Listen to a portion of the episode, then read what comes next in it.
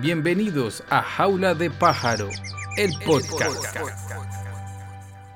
Cuando ellos se vinieron, yo les dije, yo sé que nosotros como cultura, eso que el maquillaje que nosotros, yo les dije, cómprense una sudadera y unos tenis y vénganse sudadera y tenis. O sea, eso no se pongan ni a maquillarse, ni a perifollarse, ni jeans, ni tacones, porque llegan aquí molidos, porque son 12 horas de vuelo entero. ¿Quién va a querer? Uno quiere como quitarse zapatos y medias y todo en ese avión.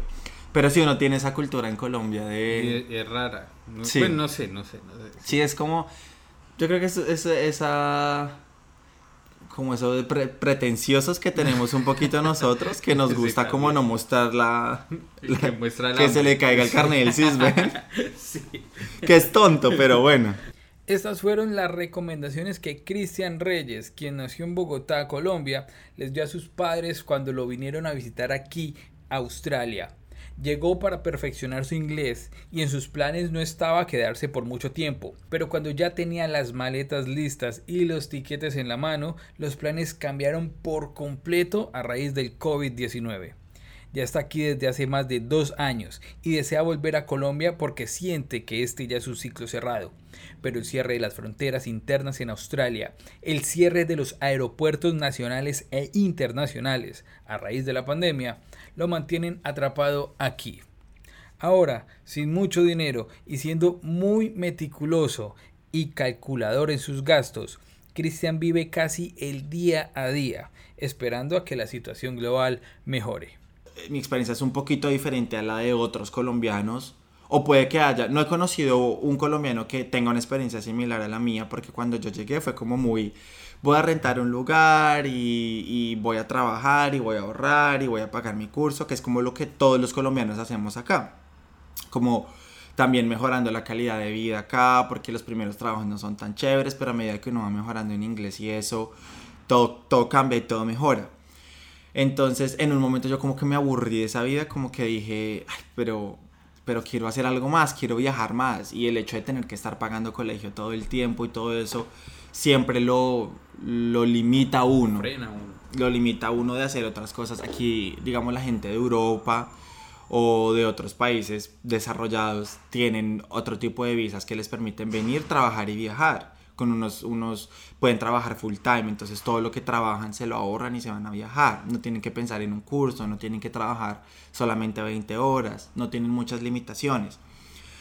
Entonces yo, mis amigos tenían esos tipos de visas y yo decía, ay, qué rico, yo quisiera viajar como ellos o quisiera poder hacer lo que ellos hacen. Entonces como que en un momento yo mismo me estaba bloqueando, como que no, tengo que hacer esto, tengo que hacer lo otro. Y dije, ¿sabe qué? Voy a, eh, a cambiarme de ciudad. Entonces busqué las posibilidades y miré que mi curso, el instituto en el que yo estaba haciendo el curso, tenía institutos en Melbourne, en Melbourne también, en Sydney también y en Brisbane. Entonces yo dije, ah bueno, yo cuando llegué vivía acá en Gold Coast, ¿no? Creo que no había dicho eso. Entonces dije, me voy a cambiar de ciudad. Y justo estaba, eh, te- tenía una relación muy, una relación de amistad muy bonita con, con el que hoy en día es mi mejor amigo, que ya está de vuelta en Brasil.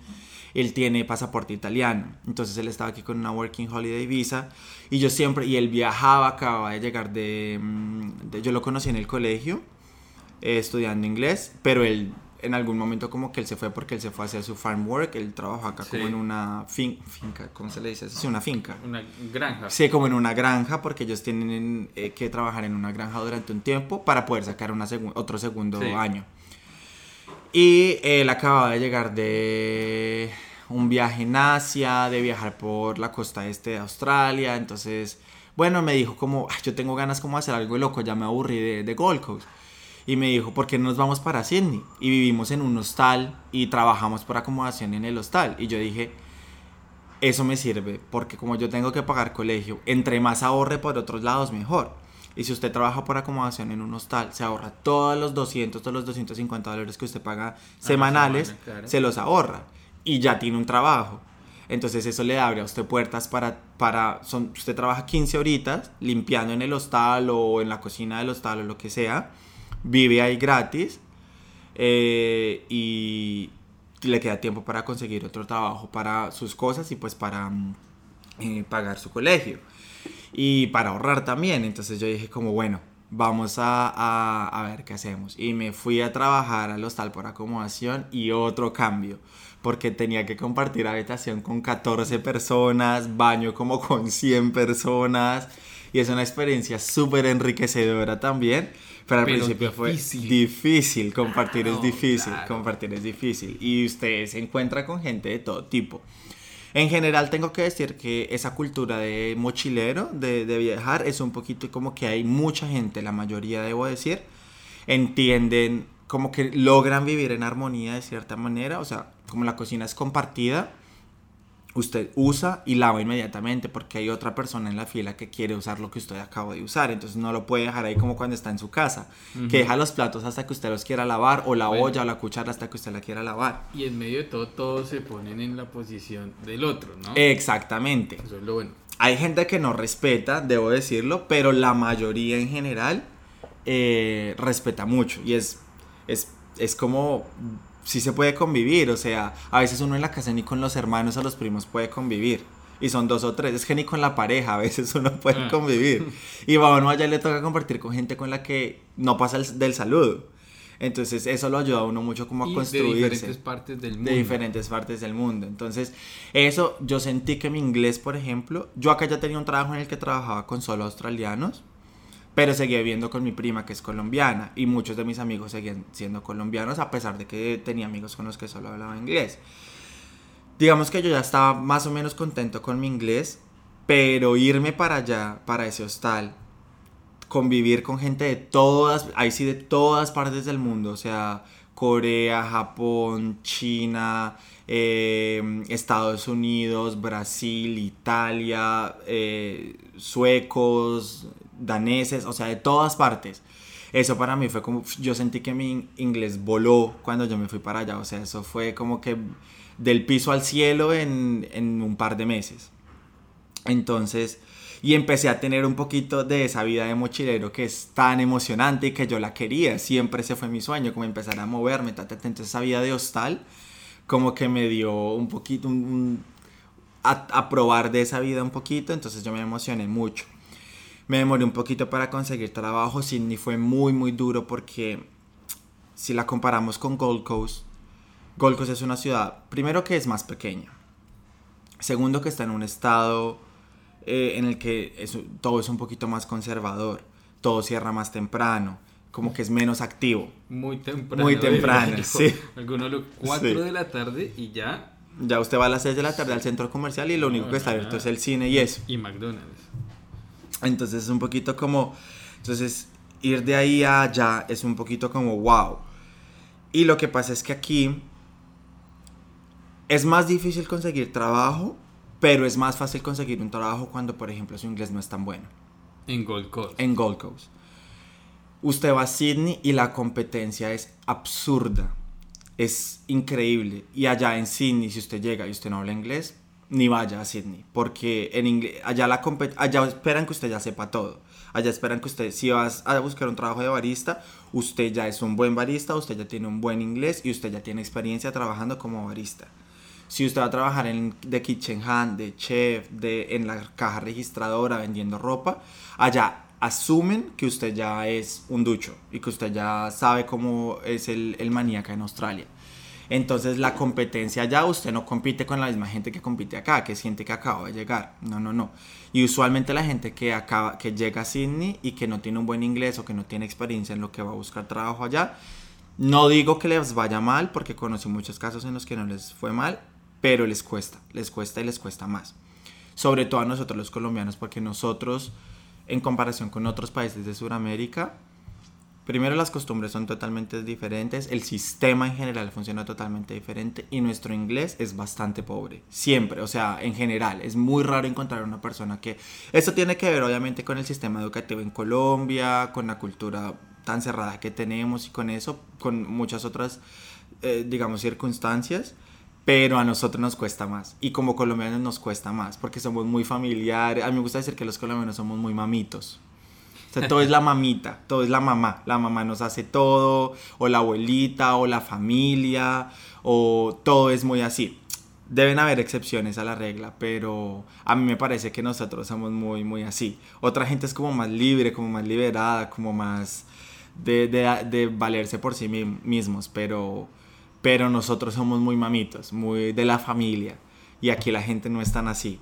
Entonces nos cuesta, nos cuesta un poquito. Entonces Sydney es un burro de ciudad además, o sea, es gigante, todo es lejos. Es dos veces más caro que Gold Coast. Los arriendos, la comida, eh, el transporte, porque en Gold Coast usted puede caminar un montón. O una bicicletica y ya con eso tiene. El transporte público es más barato. En Sydney todo es absolutamente caro. Usted a la semana 80 dólares en transporte, facilito. Agarrando bus y tren porque le toca para todo lado. Porque todo es muy lejos. Entonces yo conté con la suerte de que yo conseguí trabajo a dos minutos del hostal donde estaba viviendo y tenía que ir a, estudiar dos días por semana y me quedaba cinco minutos en tren de donde yo estaba. Entonces tuve esa suerte. Eh, pero sí, fue un poquito así como esa experiencia súper... A mí me, me, abrió la mente un montón por el montón de gente que conocí. Eh, empecé a ir a otro tipo de fiestas porque aquí yo solo iba como a Melbas, a la fiesta latina, los sábados. Y allá como que empecé a ir a otras fiestas que de pronto yo ni siquiera iba en Colombia. Y me gustó, me gustó la experiencia, fue súper, súper, súper, súper chévere. Tiene uno contacto con otras cosas que quizá no son tan chéveres. Eh, o que a otra gente no le parecen tan chéveres. Yo la verdad soy muy malo para juzgar. Pero yo qué sé, eh, es más fácil que usted encuentre allá, por ejemplo, gente que mm, eh, mete drogas, por ejemplo.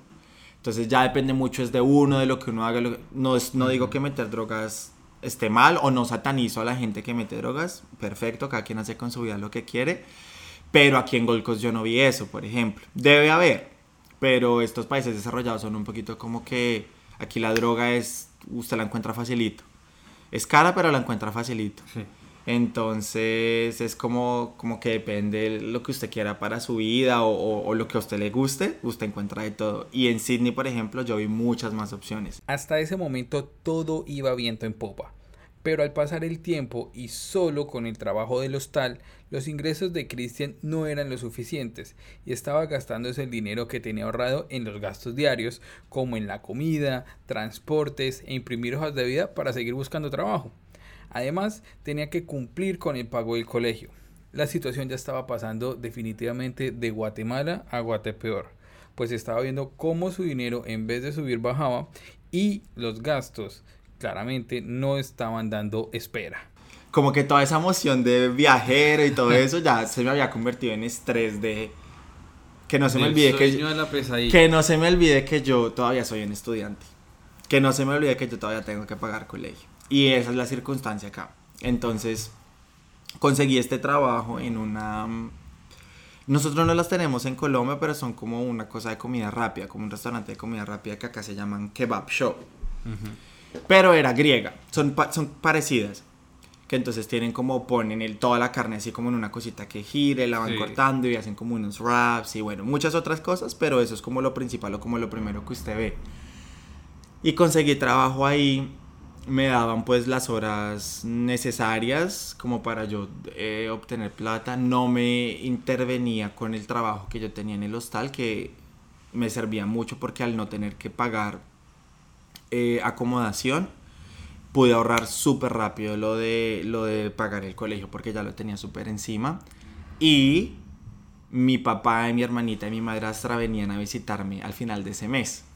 Entonces ahí hay algo que también exigía que yo tuviera dinero porque la familia lo vine a visitar a uno. Afortunadamente mi papá se, se costeó como que la mayoría de su viaje, pero hay cosas que obviamente yo quería yo quería tener atención atenciones con ellos y parte de la acomodación yo la pagué y todo eso pero si no hubiera tenido trabajo hubiera sido imposible. Entonces eso, eso, era como también estaba ahí como en mi cabeza un poquito como martillándome como necesito tener trabajo. Afortunadamente conseguí trabajo entonces a ese punto no había viajado. Cuando mi papá vino yo ya tenía trabajo, ya había pagado el colegio, ya tenía unos ahorros. Y entonces ahí fue cuando empecé como a, a estar un poquito más relajado porque la vida como que volvió a ponerse estable. Todo estaba estable, el trabajo, el colegio, iba a ver a mi familia, lo cual me ponía muy contento.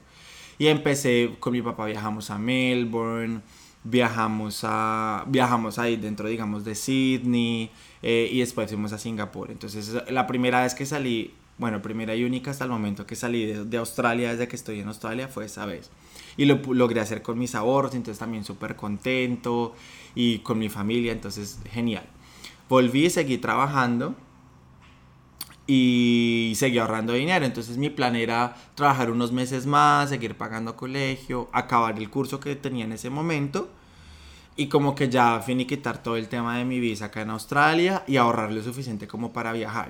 Ya el plan A volvería en marcha, visitar algunos países de Asia y recorrer Australia. Esas dos cosas estaban en la mira. Ya para agosto, después de la visita de sus padres, Christian volvió a sus trabajos para recuperar algo de dinero, pero dejó aquel hostal que tanto le había dado. Además porque... Ya estoy mamada de compartir habitación con gente, estoy mamada del desorden, de los olores, de compartir cocina, de tener que bañarme en chanclas y vestirme en el baño porque pues te estoy compartiendo con toda gente. Entonces eh, te quería un poquito como... Un poquito más de privacidad o quizá como sí. El tiempo pasó y nuestro protagonista se mudó a una casa nueva, con algunos amigos brasileros y chilenos, especialmente con los que trabajaban con él en el hostal. Él siguió trabajando y ahorrando dinero y llegó diciembre. Ya se venía llegando el momento en el que el plan que yo tenía en la cabeza tenía que verse realizado, o sea, tener mis ahorros ya hechos, finiquitar mi visa y empezar a viajar, que es como lo que más me gusta a mí. Se llegó enero, yo compré mis tiquetes para Colombia porque era lo que más me costaba, cancelé mi curso, eh, igual tenía que terminar ese último trimestre, pero yo lo cancelé, o sea, como que di la noticia en el colegio de, bueno, ya voy a cancelar, bla, bla, bla, para que, para no tener problemas ni que todo como que se me agrupara y dejarlo para el final. Yo soy un poquito como intenso con esas cosas, entonces no, yo no soy, a mí no me gusta dejar todo para lo último porque me vuelvo loco. Entonces hice todo eso, compré mis tiquetes para Colombia eh, para marzo y lo que iba a hacer era en, a mitad de febrero iba a empezar a viajar, iba a dejar mi trabajo, que fue lo que sucedió, y el, el dinero que logré ahorrar lo, iba a viajar eh, unos 10 días en el sur de Australia.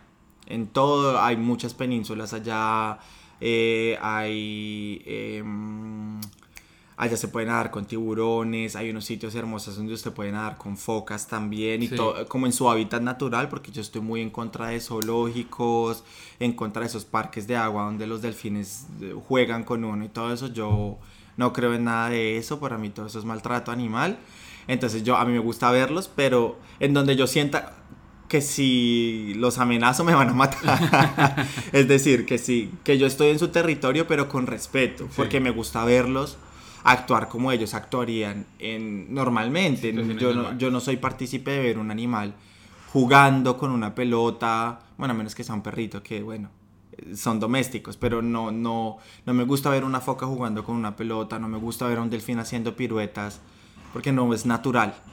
Entonces, tenía muchas ganas de nadar con tiburones en Adele, en el sur de Australia, vi lugares maravillosos, bueno, me encantó pero solamente pasaron cuatro días de él estar empezando su aventura cuando empezó un sinfín de noticias increíbles que lo afectarían no solamente a él, sino también a Australia y también a toda la humanidad. Sí, yo estaba, ya se escuchaba coronavirus, yo me acuerdo que las últimas dos semanas se acabó el list del apartamento y yo dije, no voy a pagar otro bono ni nada, me devuelvo a vivir al hostal. Pero yo pagaba la semana en el hostal, yo no trabajaba en el hostal, sino solo pagaba la semana. Ya había empezado a sonar el coronavirus, el hostal estaba solo, los viajes, todo empezó como un poquito a, a decaer. A decaer, pero todavía las medidas no estaban arriba. En el trabajo nos empezaron a bajar horas, estaba súper solo, lo que más empezó a funcionar fueron los domicilios, pero todo ya se veía como calmado, como quieto no calmado, sino quieto y ya no había papel higiénico en los supermercados, todo estaba más loco del mundo. Yo decía como yo sí yo no esto no es esto no parece un país del primer mundo, o sea, o sea, aparte para qué necesitan papel higiénico, o sea, tanto papel higiénico, yo, nunca, lo entendí. Yo yo también quedé como bueno, no sé. Me pregunto qué, qué, estará pensando la gente ahorita que tiene toda esa roma de papel higiénico. Pues sí, y, y yo la verdad no, es el momento y yo me pregunto, ¿para qué usted necesita tanto? ¿Por qué papel higiénico? Compre enlatados, lentejas, comida, porque si llega el momento en el que usted no puede salir, aproveche que tiene trabajo y, y compre alimentos no perecederos y eso sí métalos en la casa, pero papel higiénico. Bueno, yo nunca lo pude entender, pero ya, ya estaba todo esto del coronavirus, pero para mí en ese momento coronavirus era una HN1N1 más, que eso pasó por el mundo, pero en Colombia yo nunca me puse tapabocas, yo nunca nada. Como que te- tú- tenía esa mentalidad de esto va a pasar, esto es igual que eso es puro eh, cosa mediática. Yo nunca me imaginé que fuera lo que ha sido. Yo empecé mi viaje normal a ese, a- hasta ese punto. Me cancelaron un tiquete, pero yo lo, lo pude re, rebuquear, re, como re reservar, no sé cómo se dice, Sí. como re... Volver a hacer la reserva. como volver a hacer la reserva eh, por medio de internet. Entonces yo súper relajado, bueno. Pero ya, ahí como que me empezó a dar sustico, pero yo dije, pues bueno, ¿qué puedo hacer? Ya tengo todo comprado, ya me toca, ya había renunciado al trabajo, A ya la hagámoslo. colombiana, a la de Dios. A la de Dios. Y resulta que me fui yo para Adele, yo ya no tenía trabajo, yo no tenía en dónde vivir en Sydney, mis amigos y mi familia casi que toda está aquí en, en Gold Coast, pero yo dije lo que tenga que pasar. Y tenía lo único que te contaba era con mis ahorros. Yo me acuerdo que esa última semana en el hostal, antes de que yo viajara, una muchacha, ella era asiática, yo no sé exactamente de dónde, pero era asiática y tenía una gripa esa muchacha. Y ella tosía y tosía y estaba durmiendo en la- las, las camas de los hostales, son dobles, son una Camarote. camarote. Y yo dormía en la parte de abajo y ella dormía en la parte de arriba del camarote y yo lo escuchaba toser toda la noche y yo solo pensaba, ay, que esta muchacha no tenga coronavirus, por favor. Porque justo acababa de llegar al hostal, lo que en mi mente significaba que ella venía de otro país. Y tenía gripa. Y una gripa mal, o sea, de esas que usted escucha como toda la noche. Y yo decía como, ay, Dios mío, esta muchacha. Bueno. Y, y me acuerdo que estaba todo eso ahí, pero yo hasta ese momento nunca le puse cuidado al coronavirus o nunca pensé que el coronavirus fuera a ser tan la cagada. Yo me fui para Adelaide y el 18 de marzo en Australia yo me levanté y vi las noticias de que si usted es colombiano, llegue a Colombia antes del 21 de, de- de marzo o de lo contrario no, no va a poder entrar. Y ahí fue. Y yo ahí me desvanecí. Y justo me acaba de despertar, vi la noticia y la, ahí, eso es como, como una película. La notificación del correo, su vuelo ha sido cancelado. Y yo entré en pánico. Y yo entré en pánico por la plata de los vuelos, por las vacaciones. Y justo, bueno, nos levantamos. Yo eh, estaba con un amigo que es australiano. Eh, en ese momento estábamos viajando.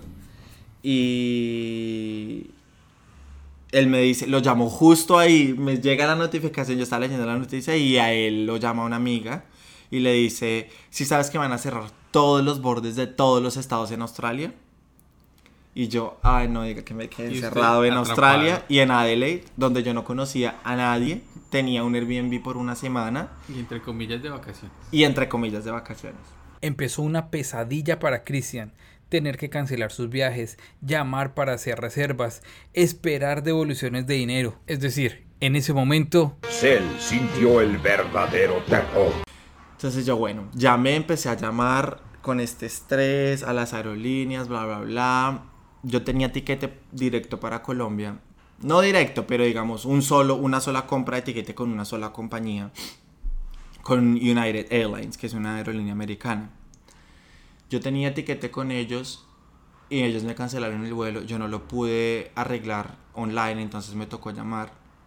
Y la razón por la que no lo pude arreglar online perdón, fue porque mm, ya no me podían llevar para Colombia, porque ya Colombia había dado la noticia de que cerraba el aeropuerto.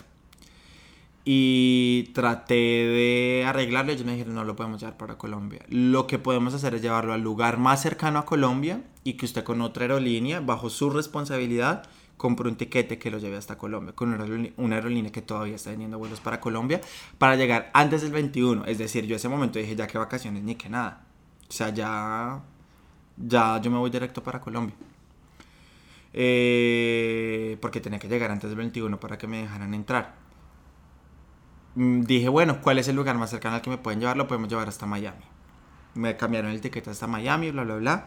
E inmediatamente yo empecé a buscar un vuelo con cualquier otra aerolínea desde Miami hasta Bogotá. Ese vuelo fue con Avianca y lo compré. Es decir, para que ellos me arreglaran un tiquete, la- cu- la- cuando yo arreglé ese tiquete la primera vez cuando aún estaba en cine, que me lo cancelaron, pero yo no estaba tan asustado, a mí me tocó pagar como 300, 250 dólares más sobre lo que yo ya había pagado. Y ese día me tocó pagar 500 dólares, no, como 300 dólares más para comprar otro vuelo desde Miami hasta Colombia, con otra aerolínea Llevamos más de 500 dólares en tiquetes. en tiquetes arreglándolos. Entonces yo ya dije, pues ya ni, ni si quisiera tener vacaciones pudiera porque ya me gasté, pla- ya gasté plata en, en más tiquetes. Y bueno, supuestamente, ese mismo día en la noche, yo dije, bueno, me voy a, los últimos dos días acá me los voy a disfrutar porque ya que. Ese mismo día en la noche me llega otro correo de United, su tiquete está cancelado. Y a la mañana siguiente, el de Avianca, su tiquete está cancelado. Y yo ya era 19 acá. Eh, y yo dije, ¿qué hago? Yo dije, ¿sabe qué? Llamé a mi papá y le dije, pa, estoy teniendo estos problemas, yo no sé si nos logremos conseguir una plata prestada para yo comprar otros tiquetes, yo pido el desembolso de estos tiquetes y con eso pagamos la otra plata, no sé qué, le pedí a mi amigo aquí prestada, él me dijo, bueno, ahí miramos cómo hacemos, yo le presto, ahí miramos, no se preocupe. Y me fui a mirar tiquetes para irme a Colombia lo más pronto posible, a la hora, a las dos horas, al día siguiente, y los tiquetes valían 10 mil dólares en ese momento, para llevarme para Colombia. Y yo dije, yo no- Absurdo. 10 mil dólares en moneda colombiana es... Más de 20 millones Eso se lo gana el gerente de la empresa más grande allá. Eso es... Muy poquita gente tiene 20 millones en la cuenta para decir tome. Y pues aquí, aquí nadie, ni, por ni que sea mi mejor amigo o lo que sea, me va a prestar a mí 10 mil dólares para que yo me vaya. O sea, eso no sucede. Y yo pues diría, no voy a sacar 10 mil dólares para ir. Entonces, hablé con mi familia, me aconsejaron, me calmaron un poquito y me dijeron qué opciones hay para que usted se quede allá. Entonces ahí entramos al otro problema, porque yo había cancelado mi curso. En el momento en el que usted cancela su curso, su visa se inactiva. Es decir, usted le dan un- a usted le dan un periodo de 28 días después de que usted... Es la visa, más o menos, cuando usted lee las condiciones de la visa de estudiante, a usted le dicen, en el momento en el que usted deje de atender el colegio, cancele su curso o deje de cumplir con las condiciones de su visa, porque usted como estudiante tiene unos, unos deberes acá, Sí. a usted le quedan 28, usted tiene que dejar el país en un periodo máximo de 28 días.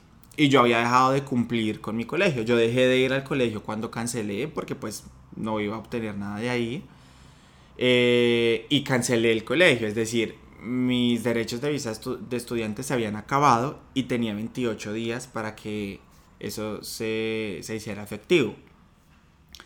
Mi curso se canceló el 30 de, el 28 de febrero. Estábamos en, el, en mitad de marzo y yo tenía hasta el 28 de marzo para dejar el país. Entonces eso para mí fue como, ¿qué hago? Llamé a mi agente de estudios, yo le dije, mira, pasó esto y esto, yo cancelé mi curso, bla, bla, bla, yo tenía planeado irme. Me dieron unas opciones como, bueno, podríamos sacar visa de turista para que te alargue más. Y yo dije, pero con visa de turista yo no puedo trabajar acá. Y si esta va a ser la situación, buscar trabajo está malo, pero prefiero tener la opción a no tener nada y quedarme aquí sin nada. Pues porque yo no tenía nadie que me pudiera mantener en ese momento acá o que me pudiera tender una mano. Y mucho menos en donde yo estaba en ese momento y mucho menos si cerraban los estados. Entonces, eh, la otra opción que me dieron fue reactivemos el curso. eh, tienes que pagar un dinero, pero eh, los institutos estaban dando como un alivio financiero al que yo me acogí. Em, y yo dije, bueno, reactivemos el curso para seguir estando aquí con mis derechos de visa de estudiante. Y, y pues eso me da un tiempo hasta octubre, que era cuando realmente mi visa y mi curso se acababan.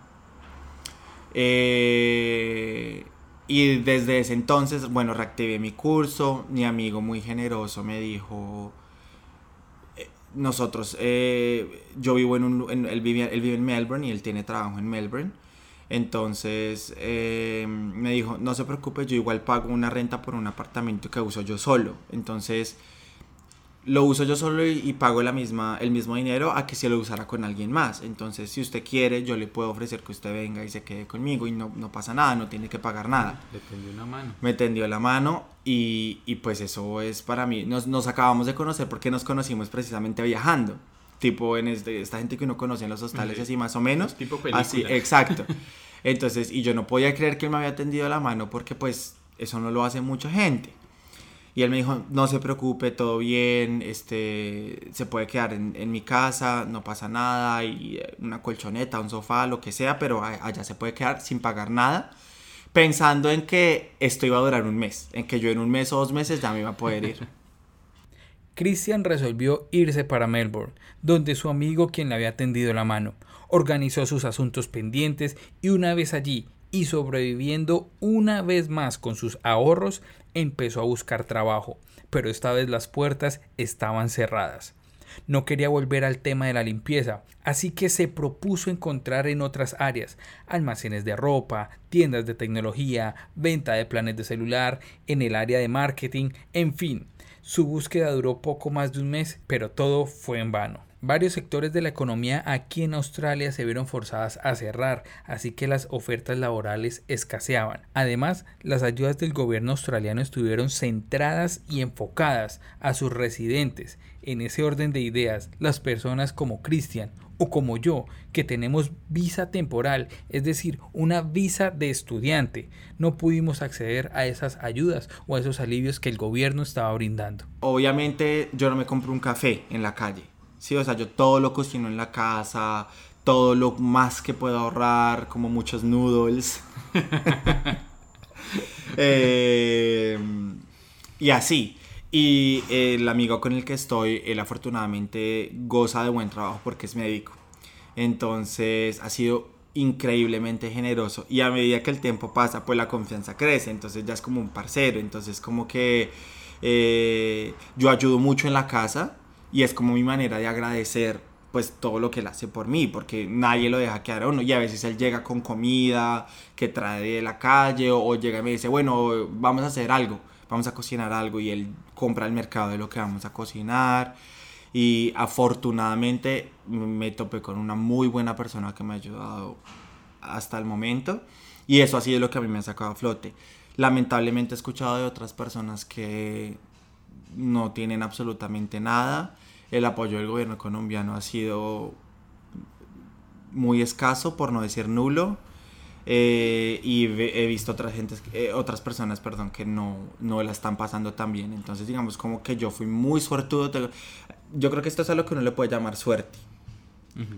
Porque yo, yo la verdad no, no, no, no esperaba pues que alguien me ayudara de esta manera. Entonces, al sol de hoy eh, he podido, digamos, como que viví en, viví en, en Melbourne por unos dos meses o tres meses. Y después, cuando abrieron los estados y todo eso, mi amigo me dijo como él, él tenía un viaje planeado a Europa para sus vacaciones y pues ahorita no puede ir, entonces me dijo, hagamos un road trip. Él tiene carro y, y casi que todo ha sido acam- acampando y entonces me, me fui por la aventura.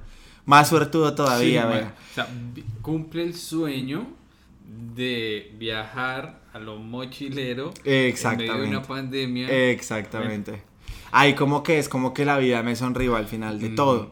Eh, no voy a decir que, que he podido viajar lujoso ni nada de eso, pero es un privilegio poder estar aquí, que si lo comparamos, por ejemplo, Australia con, Australia con Colombia, los casos están mucho más controlados. Eh, el, efecto económico o el impacto económico no se ha visto tan grande como en Colombia, por ejemplo el país está mucho más activo.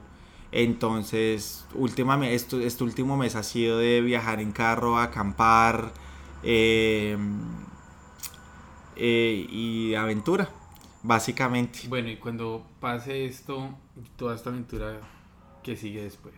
Ya estamos al final casi de la aventura, básicamente. Ya supuestamente en Colombia empezaron planes piloto para devolverme. Mi plan siempre ha sido devolverme porque si volvemos a lo que les contaba al principio y todo eso, Australia para mí ha sido una experiencia de crecimiento, pero Se cierra el ciclo. pero se cierra el ciclo. yo sentí, a mí todos me dicen, ay, pero ¿por qué no te quedas? Mis amigos me etiquetan en cosas como estás fuera del país, quédate fuera del país, no te vuelvas a Colombia.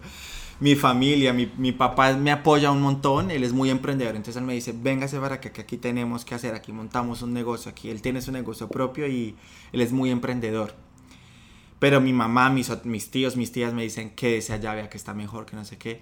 Pero realmente no estoy mejor, realmente yo no me quejo de la experiencia que he tenido acá, pero yo siento que mi crecimiento se estancó en un momento por lo que yo quiero como persona. Yo quiero hacer algo más profesional.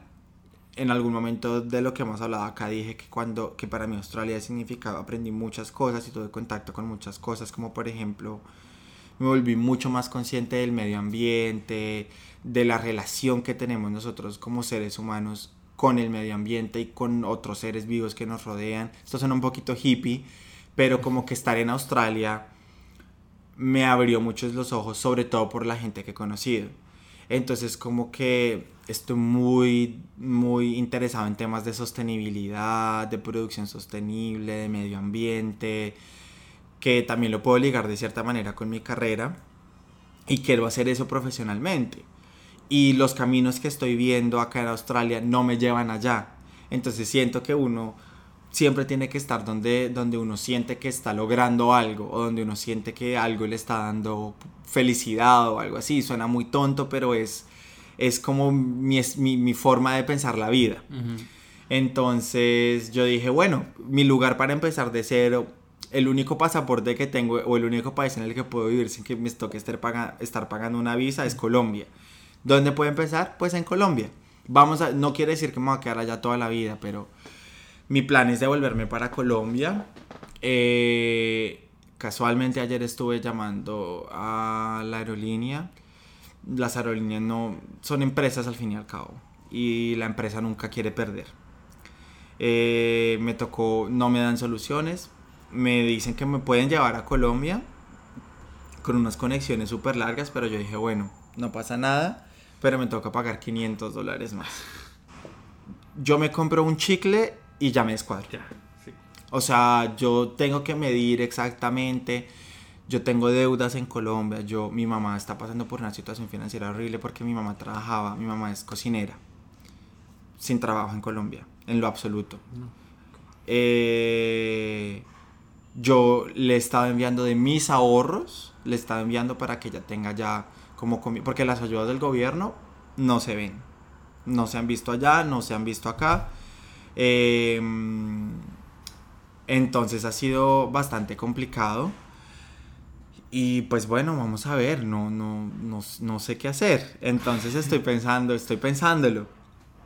Em, y eso es, eso es eh, la verdad al día de hoy, no tengo tiquete.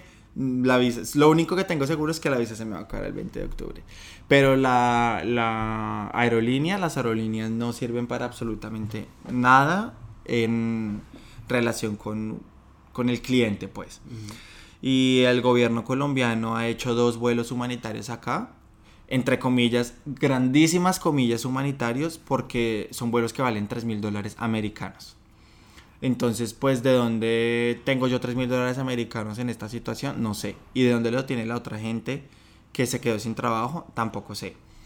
Eh, y por ahí alguien, una amiga mía me envió un correo con otro vuelo humanitario que están anunciando que va a pasar supuestamente por Australia, del cual no estoy seguro porque a mí no me lo comunicaron.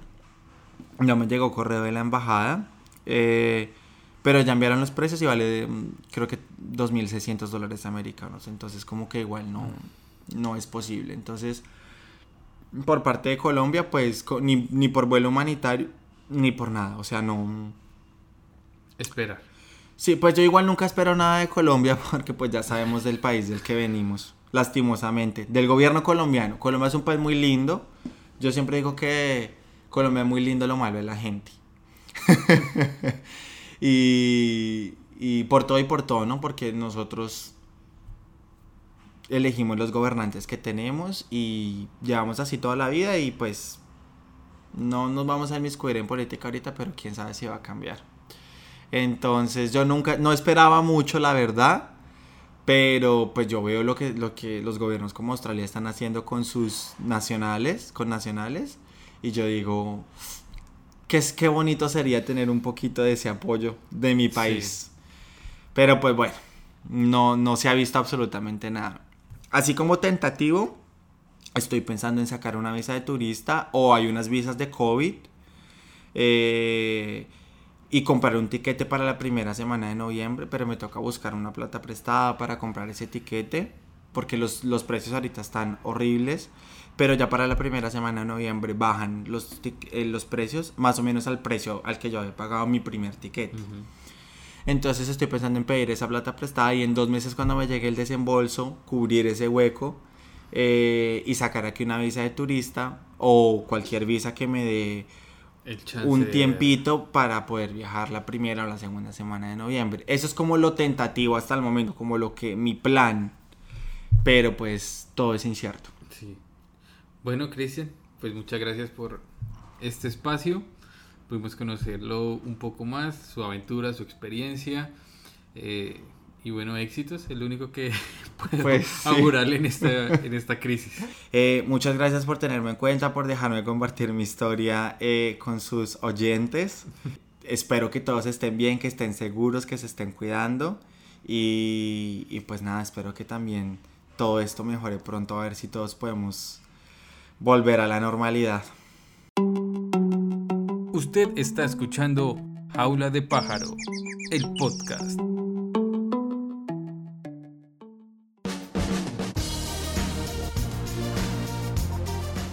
Amigos, hemos llegado al final de este podcast. Primero a Cristian, muchas gracias por participar en este. Fue una conversación extremadamente enriquecedora y también otro punto de vista de las cosas que pasan aquí en Australia y esta aventura que sin duda para él le va a marcar algo especial. Una pandemia, eh, estar encerrado aquí en Australia con ganas de devolverse es increíble. Y también hay otras historias de las personas que viajaron a Colombia o viajaron a otras partes del mundo y las cuales no han podido regresar. Es increíble las historias que hay, las personas que han estado damnificadas por este tema del COVID. Es increíble, de película lo que ha pasado. A todos ellos pues la mejor energía y que todo se les solucione prontamente. Segundo anuncio parroquial, así lo decimos en mi país.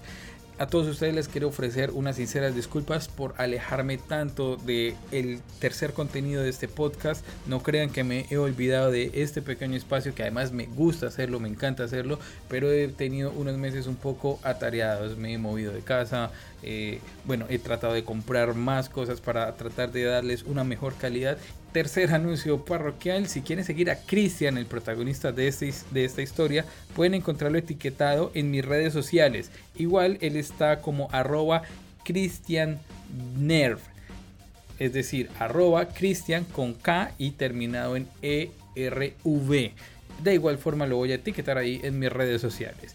Y ustedes, mi último anuncio parroquial, me pueden seguir en mis redes sociales como arroba Raúl Pájaro tanto en Instagram como en Twitter. Muchas gracias por estar aquí en este espacio y espero que la sigan pasando muy bien en el lugar del mundo donde se encuentren. En estos momentos cierro la jaula de pájaro. Chao.